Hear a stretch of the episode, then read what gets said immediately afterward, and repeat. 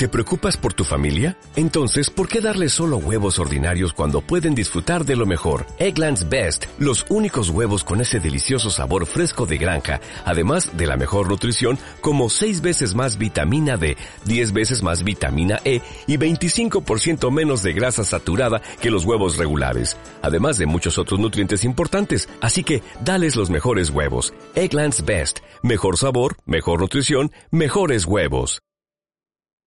Hola, muy buenas. Cuando la pandemia de la COVID derivó en una crisis económica sin precedentes, las diferentes economías del mundo se enfrentaron a ellas en posiciones eh, pues bastante distantes. España pues un poco peor, siempre con más deuda pública, lo hemos comentado muchas veces, los países nórdicos pues obviamente con ventaja, etcétera.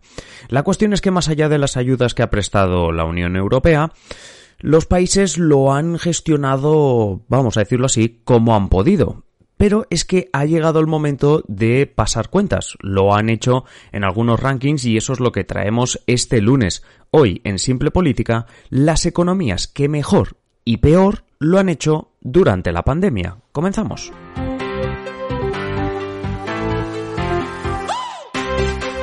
Os habla Adrián Caballero y esto es Simple Política, el podcast que trata de simplificar y traducir todos esos conceptos, estrategias y temas que están presentes cada día en los medios y que nos gustaría entender mejor. Hoy lo que vamos a tratar de entender es, a partir de una manera objetiva, qué economías lo han hecho mejor y peor durante la pandemia. Y es que ya hay rankings, ya hay estudios que tratan un poquito de poner nota a los diferentes países. Y como eso es algo que le encanta hacer cada lunes a Javier Bustos, conectamos con él y vemos exactamente, primero, dónde está España y segundo, como decimos, qué países lo han gestionado esto de la pandemia de la mejor manera posible. Javier Bustos, Javier, muy buenas. Muy buenas, Adrián.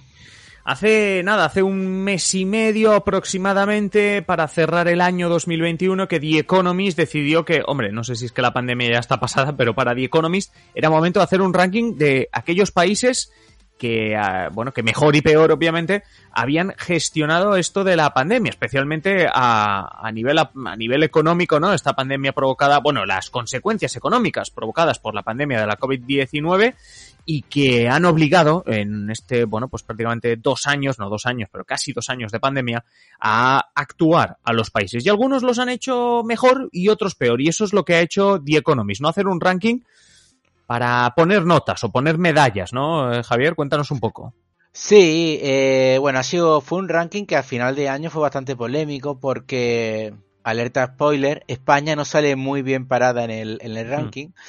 Eh, pero sí, la idea era un poco analizar en concreto la primera etapa, que sería referida al periodo de confinamiento restrictivo que vivimos, y eh, a partir de aquí eh, el diario elabora eh, una serie de, de parámetros, como, como tú bien dices, para poner medalla y aplaudir ciertas medidas de uno y, digamos, no aplaudir ciertas medidas de otro.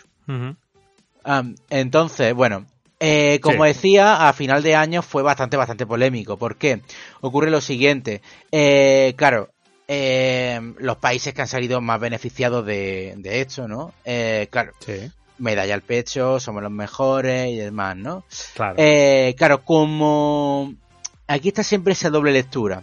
Como el análisis se refiere a la primera etapa, algunos gobiernos se han agarrado a aquello de no, que nunca nos habíamos enfrentado a una pandemia, ya. Es que, claro, era la primera vez, no sabíamos qué hacer, y, y bueno, y tal. Entonces, bueno, claro, eh, ha sido como un argumento utilizado, porque, claro, es lo que tú decías, ¿no? Si bien el análisis cierra en poco... 2021, sí. el análisis, no, digo claro, que... eh, dime, dime. No, que iba a decir que es un poco resultados políticos o las audiencias de los medios, ¿no? En plan, hasta los que pierden tienen alguna, alguna cosa que presumir o por lo menos alguna excusa. Sí, claro, ¿no? Es como cuando un equipo de estos de cuarta regional pierde con el Barça, ¿no? Es que era el Barça, ¿no? Pero, claro, es lo mismo. Ya se ¿no? sabía lo que iba a pasar. Claro. Bueno, en este caso en concreto, para que nuestros espectadores se hagan una idea, eh, la fuente, como decimos, que daba este ranking que lo elabora es The Economist, que, bueno, por si alguien no lo conoce, uno de los diarios de referencia económicos más importantes del mundo, y ha clasificado, y esto es importante, a los 23 países más ricos el análisis se centra solo en los 23 más ricos. Esto es importante porque a lo mejor otro país dice, oye, es que nosotros lo hicimos bien y no nos dicen nada. Bueno, porque no estaba en el ranking. Exacto. Entonces, eh, eh, para ello se emplean cinco indicadores económicos y financieros. El primero, el PIB. Vamos, sabido por todo. Luego, el ingreso en los hogares, ¿vale? Se ha aumentado, ha caído, etcétera, etcétera. Luego otro que me parece muy curioso, eh, dado que no soy un experto en la materia, es el precio de las acciones. ¿Se han subido o se han bajado? Sí, Esto me parece muy curioso. Y otro que sí tiene sentido es eh, la inversión. Vale, bien. La inversión. Aquí se ha hecho una media, o sea, es decir, el dato que da de Economist eh, sería la inversión, o sea, la ganada o la perdida, eh, aunque por lo visto en ese dato genérico que sea de inversión se incluye un poco también una media entre lo el gasto y el endeudamiento del gobierno. pero bueno, al final se, en las tablas de ranking que se aportan se llama inversión, así que nosotros lo vamos a mm. llamar inversión, que es el dato que tenemos para medir. Exacto, me parece bien. Oye, me parece, me parece perfecto. Oye, pues eh, vale, si te parece, lo que lo que podemos hacer es precisamente empezar por, em, en este caso, normalmente empezamos por lo peor, vamos a empezar por lo mejor y hablemos de los tres países que, según The Economist, obviamente, mejor han gestionado la pandemia, ¿vale? Empecemos, empecemos por uno porque tendríamos como tercero, por decirlo así. Pues en este caso le pondríamos dar el bronce a nadie sorprenderá, porque siempre que hablamos de cosas buenas, hablamos de países nórdicos, en este caso hablamos de Noruega. En este caso, según The Economist recoge los indicadores, eh, bueno, obviamente The Economist se ha basado en la ONU, en la OCDE, etcétera, etcétera. Es decir, las fuentes que aportaban ellos eran de referencia. Hmm. El PIB habría subido un 3,5, lo cual es muy interesante. Los ingresos en los hogares un 4%. Las acciones hmm. del país se habrían incrementado en un 31,3% de ganancia y la inversión habría caído tan solo un 8,5%.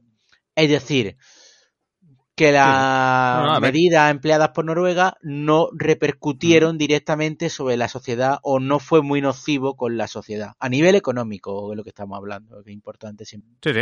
No, a ver lo bueno que tiene el, ranking este es que normalmente si lo miramos desde, desde, desde nuestro punto de vista o de los países que más han sufrido claro eh, cuando dices el PIB en Noruega ha subido un 3,5% no es que no esté nada mal es que parecía que la pandemia era una cuestión de evitar a ver quién sufría menos caída del PIB y resulta que tenemos países que no es que no hayan sufrido caídas, sino que han incrementado, como por ejemplo otro país que aparece en este top 3 de países que mejor han gestionado la pandemia, como es Suecia, obviamente uno de los vecinos de Noruega, país nórdico también, con una subida del PIB del 2,1. Es cierto que ha subido un poco menos el PIB, pero mmm, durante la pandemia, es decir, con esto, con todo el contexto malo de la pandemia la crisis económica que ha provocado, sube el PIB de Suecia 2,1. El ingreso de los hogares, que es lo que al final nota más la familia, crece un 2%. Las acciones, atención, que se disparan al 50% y la inversión subiendo nada más y nada menos que un 5,6%. Unos datos increíbles que realmente solo supera el, eh, el, país que, según The Economist, mejor ha gestionado la pandemia. Javier. En concreto, el país que mejor ha gestionado la pandemia, pues no soy del norte, Dinamarca. Eh, en este caso, el PIB ha crecido un 2,1%, como tú decías, es una cifra que es muy, bueno, es la misma que en el caso de Suecia y no es nada despreciable porque, como decimos, es en el momento de la pandemia, o sea, y el dato es comparado con el año anterior al COVID, o sea que mm, mucho mérito tiene.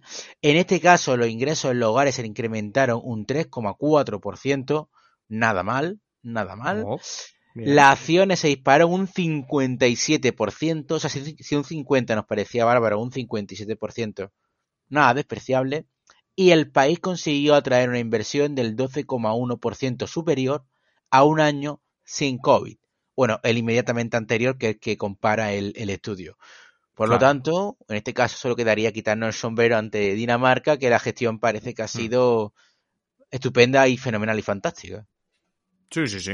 Además, para hacernos una idea un poco de lo que estamos eh, comentando, hay que decir que eh, el décimo lugar en la tabla, teniendo en cuenta que hay 23 países, diríamos que es una zona media. Estados Unidos eh, tiene este décimo puesto con una subida del PIB del 1,4%, con unos ingresos incrementándose el 6,2%, las acciones subiendo un 24% y la inversión un 3,6%. ¿Qué quiero decir con esto? Que muy lejos, o relativamente lejos de estos tres países nórdicos que, según The Economist, son los tres países ricos que mejor han gestionado la pandemia. Vámonos a los malos ejemplos, ¿no? O a, la, bueno, pues al, a, la, a la parte final de este, de este ranking, porque Javier toca hablar de aquellos que, a ver, no sé cómo decirlo, cómo titularlo, pero dentro de los 23 países más ricos, los tres que no lo han hecho demasiado bien, que no han gestionado tan bien la pandemia como el resto. Y por ejemplo, empezaremos hablando del antepenúltimo, por decirlo así, que cuál es, eh, Javier. En este caso, eh, hablamos de Japón. Fíjate que es un país que cuando hablamos de índice de riqueza y demás suele estar en los top siempre. Eh, otras veces que hemos hecho ranking sobre PIB. En este caso, en el caso de Japón, el PIB ha caído un 1,9%, que también es verdad que dado o teniendo en cuenta el parón económico, tampoco mucho, pero bueno, lo sitúa como uno de los, de los peores. Los ingresos de los hogares en los hogares eh, habrían caído un 2,2%, miento, caído no, aumentado un 2,2%. El precio de las acciones aumentaron un 17,4%, claro, que es una barbaridad, pero comparado con el 50 y pico por ciento de los otros, pues, pues claro, te queda atrás. Y lo que sí es verdad que fue un palo para el país nipón fue que la inversión en su país cayó en torno al 3,8%. Y así es difícil recuperar el resto de datos económicos que nos estabas, que nos estabas diciendo. Dentro de lo que cabe, eh, con Japón está pasando algo que nos estaba pasando antes cuando se habla de Dinamarca, Suecia y demás, que es que hay algunos datos que han caído, es cierto, como el PIB en Japón, pero otros que crecían, de los cuatro datos que nos estás dando. Pero resulta que si bajamos todavía más en la tabla de, de este ranking de The Economist, nos encontramos ya con países en los que todos los datos macroeconómicos que estamos comentando, todos, absolutamente todos, van a la baja. Es el caso, por ejemplo, del Reino Unido.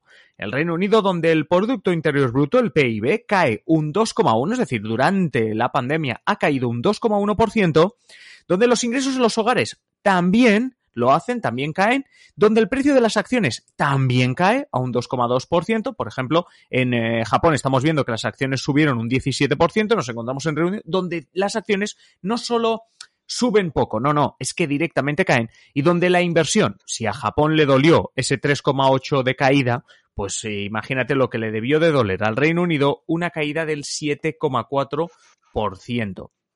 Como decimos, es el primer país que nos encontramos en el ranking donde todos, absolutamente todos los indicadores caen, pero lamentablemente tenemos, Javier, que hablar de el peor país del ranking, ¿eh? de los 23 países ricos, el peor país para The Economist, bueno, la peor gestión de la pandemia, digámoslo así. Ahí está, el caso es que la peor gestión de la pandemia, en este caso un The Economist, eh, nosotros nos lavamos las manos a decir el país, es España. Oye, esto lo ha dicho The Economist, ¿eh? No, nosotros no, nos registren. Eh, nosotros. Eh, bueno, en el caso de, España, el PIB, si decíamos que un 2,1 o un 1,9, como en el caso del Japón, que son los dos países que se, son los que van delante nuestra en este caso, eh, era dramático. En España ha sido de un 6,6%. Es que, es que la diferencia es tremenda. Brutal. Los ingresos en los hogares en proporción, un 6,3. O sea, que es que, claro, es, ahí está realmente el problema, porque, bueno, si cae el PIB, si cae todo, pero los hogares siguen, bueno, si cae el PIB, es difícil que los hogares mantengan los ingresos, pero bueno, por un milagro del cielo, hubieran mantenido los ingresos, el palo hubiera sido menor, pero en este caso un 6,3% es bastante. Em, el precio de las acciones bajó un 7,2%. Eh, si decías tú antes, y es cierto que para Reino Unido el es un palo, un 2,2. Bueno, para cualquier país volverte un valor negativo es un palo. Sí. Eh, las acciones, un 7,2 eh, era un palo más grande, ¿no? Y eso que España me parece que, no sé si llegó en tiempo de crisis a cerrar la bolsa por uno de los días porque la cosa fue un, un desparrame.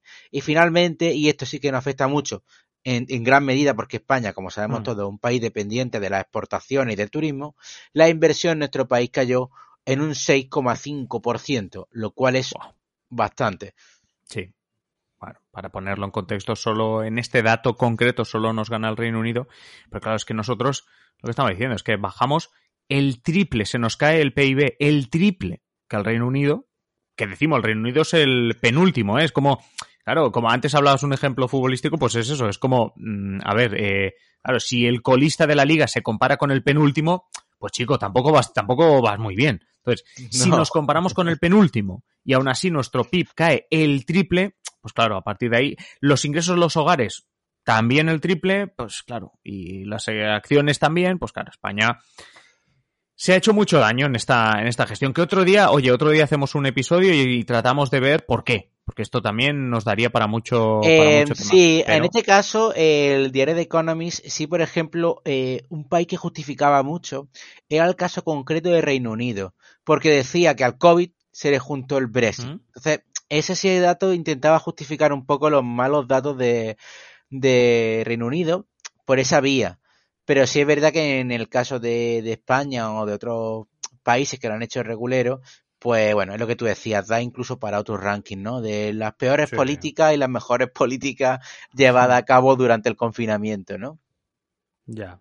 Sí, sí, no, no, a ver, es, es, es tremendo. Pero bueno, eso lo dejamos para otro episodio. En este yo creo que bastante interesante, como decimos, nos hacemos eco simplemente de este eh, ranking de The Economist que hicieron a mediados de, diciembre, de este diciembre del 2021 que acabamos de cerrar, y que deja a los países nórdicos de nuevo en los tops, igual que hicimos la semana pasada con el índice de desarrollo humano, los volvemos a tener en el top y a Japón, al Reino Unido y a España, lamentablemente, como los países ricos, eso sí, hay que ponerlo todo en contexto, como los países ricos que peor han gestionado eh, la pandemia o como mínimo que peores resultados económicos han obtenido durante la pandemia. Javier, es como siempre un placer recibir este tipo de rankings y que nos prepares este tipo de episodios.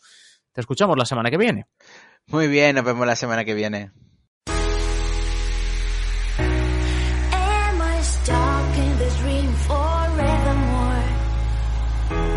Y hasta aquí el episodio de hoy. Como siempre, agradeceros que estéis al otro lado y ya sabéis, invitaros a que compartáis este episodio en las redes sociales o allá donde queráis. Si queréis más simple política, pues varias opciones. La primera, esperar a nuestro próximo episodio. Ya sabéis, de lunes a viernes un nuevo episodio.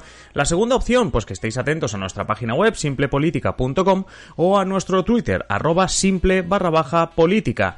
Y la última, la más interesante de las opciones, es que os hagáis miembros, os hagáis mecenas de Simple Política para tener contenido en exclusiva. ¿Cómo te haces mecenas de Simple Política? Pues tienes dos opciones. Si nos estás escuchando a través de ebooks, te vas al botoncito que pone apoyar y si no, tienes el enlace en la descripción de patreon.com barra Simple Política. Es así de sencillo. Te haces mecenas y disfrutas de un montón de contenido en exclusiva, no solo el que vendrá a partir de ahora, sino todo aquel que ya hemos publicado. Y nada más, simplemente deciros que paséis un feliz día y aquí estaremos en el próximo Un saludo.